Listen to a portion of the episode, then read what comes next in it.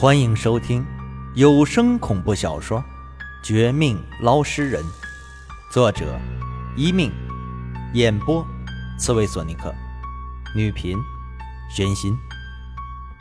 第一百一十三章：监控有鬼。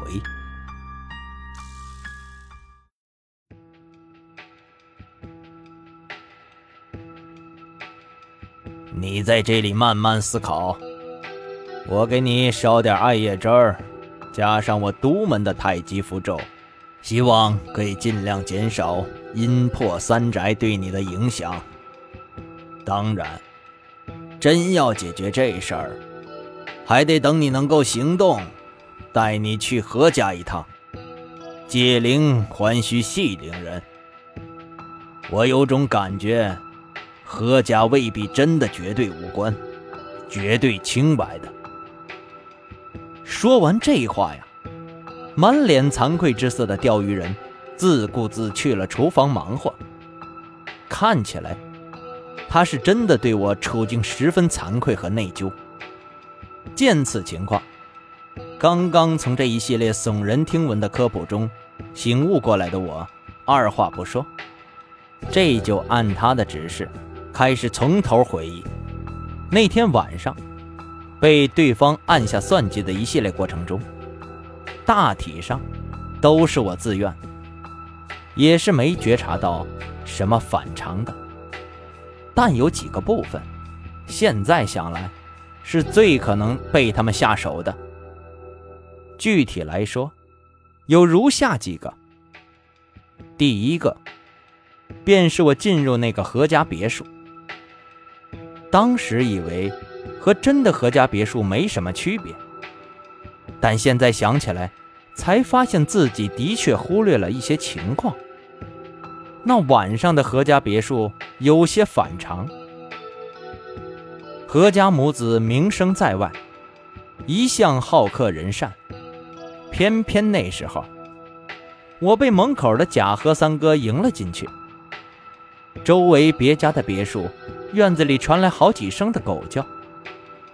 要追查这事儿，回头我和钓鱼人第一个要做的，不是别的，就是拜访何家别墅周围那些人家里的狗。我对这事儿不擅长，但钓鱼人前辈应该可以做到。第二个呀，就是贾和三哥，这人究竟是谁？一时半会儿查不出。可他制造的幻觉里，那个贾和家别墅地下室的奇香，却值得查一查。那天晚上我回家，噩梦里还梦到那个地下室，绝对不是偶然。用我的话来说，这叫做梦中被人暗算；用钓鱼人的话来解释，应该就是我的天灯。在被贾和老夫人的鬼魂扑灭之后，进一步被削弱，甚至可能是借此掐灭我的人灯或者地灯。也因为如此，后面几天，一向胆大的我居然不敢出门。要不是等来钓鱼人上门，我可能熬不过这周。而第三个。自然就是那个贾和老夫人的鬼魂，以及水底之下那具疑似她的尸体。这个必须放在第二个顺序来处理。同时，在我们出发之前，我也勉强拿起手机，给陈局再打了一次，拜托他找人去何家别墅附近的河边搜索一下，不求能找到真的尸体。但求找到一些尸体被搬动的痕迹，那就很能证明一些事情。除此之外呀，第四个，也是最后一个，便是殡仪馆那边。当时我本人监督女尸去的殡仪馆，就算何三哥、何老夫人和女尸都是假的，但殡仪馆的人应该是看得到我去吧。殡仪馆内留下的线索，绝不比河边的少。到底是谁这样坑我害我？他妈的！别让哥找到证据，不然绝不会让你们好过。奇怪了，斩仙刀被替换，何家别墅是假的，何家那些人都是假的，为什么我这手机？也许他们对手机没兴趣，以为这科技产品不可能帮我吧？得，多亏你们大意，不然呢，我可能手机都没得用，又得破费几百块买个新的。诸多细节回忆完毕，我也从之前阴阴郁郁、三灯被灭后的怨气缠身状态慢慢恢复过来。当天洗了钓鱼人亲自炮制的特别艾草汁儿，又经过这位法力高强的前辈帮忙。一天一夜的太极符咒阵熬过去之后，我的三灯虽然没有完全恢复，但多多少少能再度点亮，并且有了一些微弱的光芒。这也到了我们全面追查这事儿的时候。为此啊，我们两人做了几手准备。我带上手机，还编了定时的 QQ 邮件。一旦二十四小时之内我俩没法安全返回，就自动给不知去向的廖明雪以及虎妞等人发过去，请他们过来帮忙。钓鱼人见我失去斩仙刀，没法自保，居然将那个小铃铛继续给我用，还告诉我，危机时刻可以晃动它，一般的鬼魂冤气都怕的。见此啊！我心中莫名的感激。第二天一大早上，我们当即出门，开始全力追踪。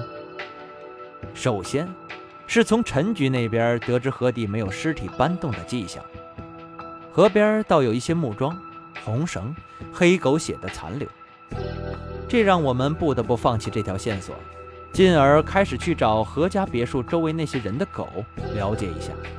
还得拿出钓鱼人前辈的神算身份，多亏他之前也没少忽悠那些土豪，一听说自己家可能出事儿，纷纷让我们进去，逮着几条狗，详细的查看一番。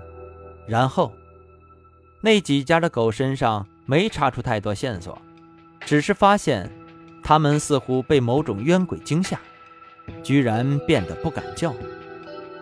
我和钓鱼人不得不离开。转而去了殡仪馆那边。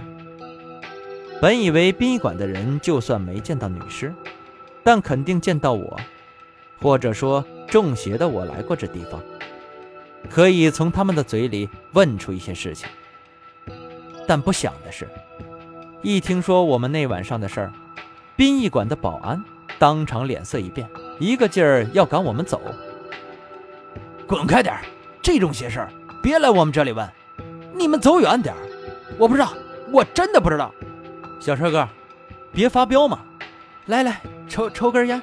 你不需要说什么，就告诉我，那天晚上是不是看到我来过这里？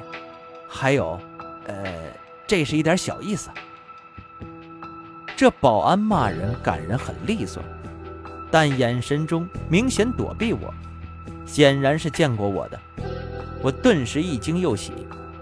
给保安红包，拉他到墙角问话，一番好烟加红包，外加发誓不说出去的操作之后，这家伙才算勉强开口。只不过呀，他说出来的话和我想象中的有很大差别，也更加惊悚可怕。保安小哥告诉我们，的确见过我，不只是见过。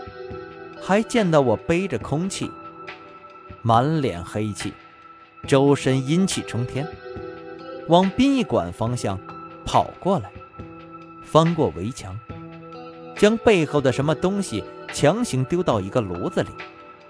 他一人守夜，想阻止我来着，却被我一脚踢飞。